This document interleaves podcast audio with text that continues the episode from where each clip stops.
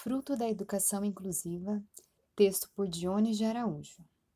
Esse texto é baseado em uma história real, na qual tive o privilégio de vivenciar e ter clareza muito tempo depois de formado e estar atuando como fisioterapeuta na Secretaria de Educação da Prefeitura Municipal de São Bernardo, o quanto sou um fruto da educação inclusiva.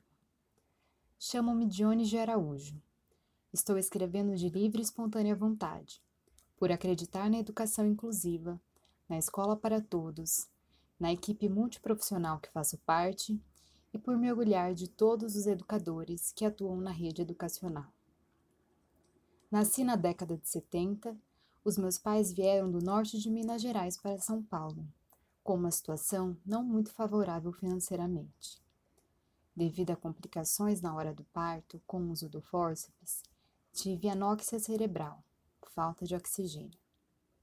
Assim, tive sequelas no lado esquerdo do corpo e com isso apresentei atraso no desenvolvimento neuropsicomotor, controle cervical, tronco, rolar, sentar, engatinhar, até conseguir andar por volta dos quatro anos de idade.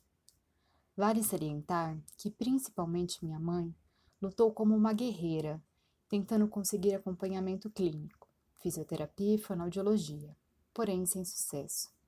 Realizava apenas tratamento com médico neurologista, para receitar medicações que controlavam crises convulsivas até os 13 anos de idade, quando foi feito o desmame com sucesso, e com a graça de Deus não tive mais crises convulsivas.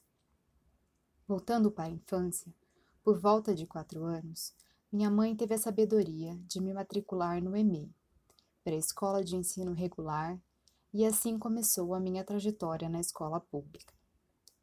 Lembro quanto fui feliz e pude aprender movimentos nos espaços maiores do que na minha pequena casa, pois os meus pais nunca deixaram eu e a minha irmã brincar e frequentar a rua, que era comum naqueles tempos. Devido às minhas sequelas, apresentava um déficit de força muscular global Sendo assim, quedas eram frequentes, mas nada que me impedia de fazer ou tentar novamente. Posso afirmar com todas as palavras o quanto a pré-escola foi importante para o desenvolvimento físico e mental. Na transição para o ensino fundamental, minha mãe tentou me matricular na escola estadual com o intuito de estudar na sala especial. E pelos caminhos de Deus foi negada a vaga, com a informação de que não tinham mais. Assim, fui matriculado com seis anos e meio de idade em escola municipal da Prefeitura de São Paulo. Escola com ensino regular que frequentei até concluir o ensino fundamental. Não foi fácil, porém foi fundamental para o meu desenvolvimento pedagógico, pois tive possibilidade de conviver com todos os colegas, realizar travessuras, aprender por imitação e ter boas referências para buscar o sucesso escolar. Na primeira série apresentei dificuldades, pois tinha o cognitivo preservado, mas muita sequela na coordenação motora fina. Assim não tinha competência para grafar. Fui reprovado naquele ano letivo. Outro fato marcante nesse ano era a fala comum da professora, que dizia que o caderno era a cara do aluno. Assim, com a minha caligrafia incompreensível e folhas do caderno de brochura amassadas com orelhas de burro, me sentia muito feio de verdade e demorei anos para poder superar. No ano seguinte, tive a bênção de ter uma professora super inclusiva.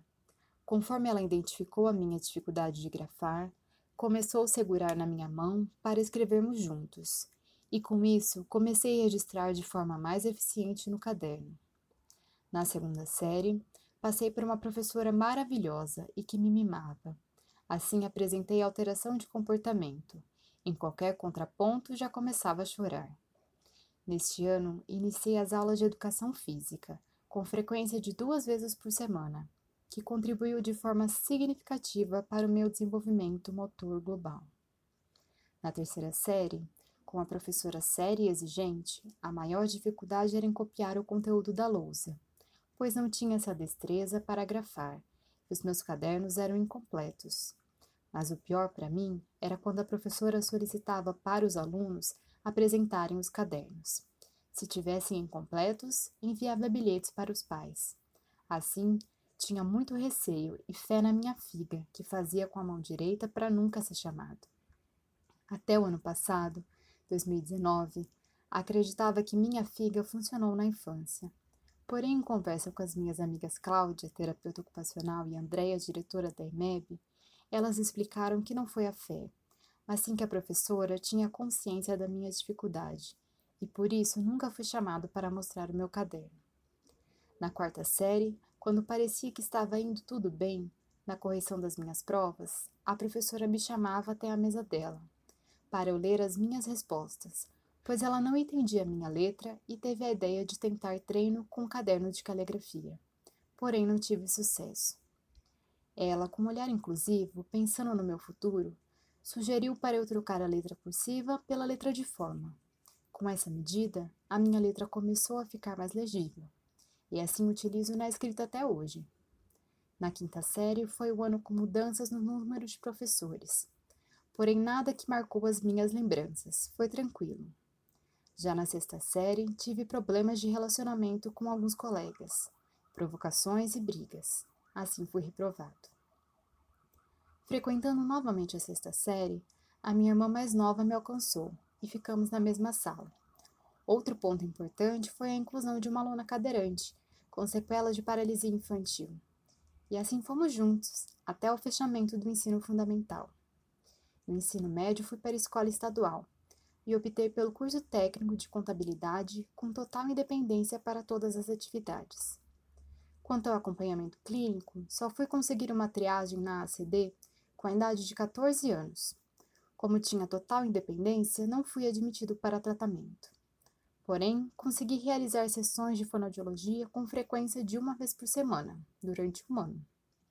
Assim, tenho a certeza que meu percurso escolar na escola pública foi fundamental para o meu desenvolvimento neuropsicomotor e social, pois hoje trabalho na área educacional e cada aluno que realiza o acompanhamento nas EMEBs, desejo que todos tenham o mesmo sucesso e eliminem todas as barreiras existentes.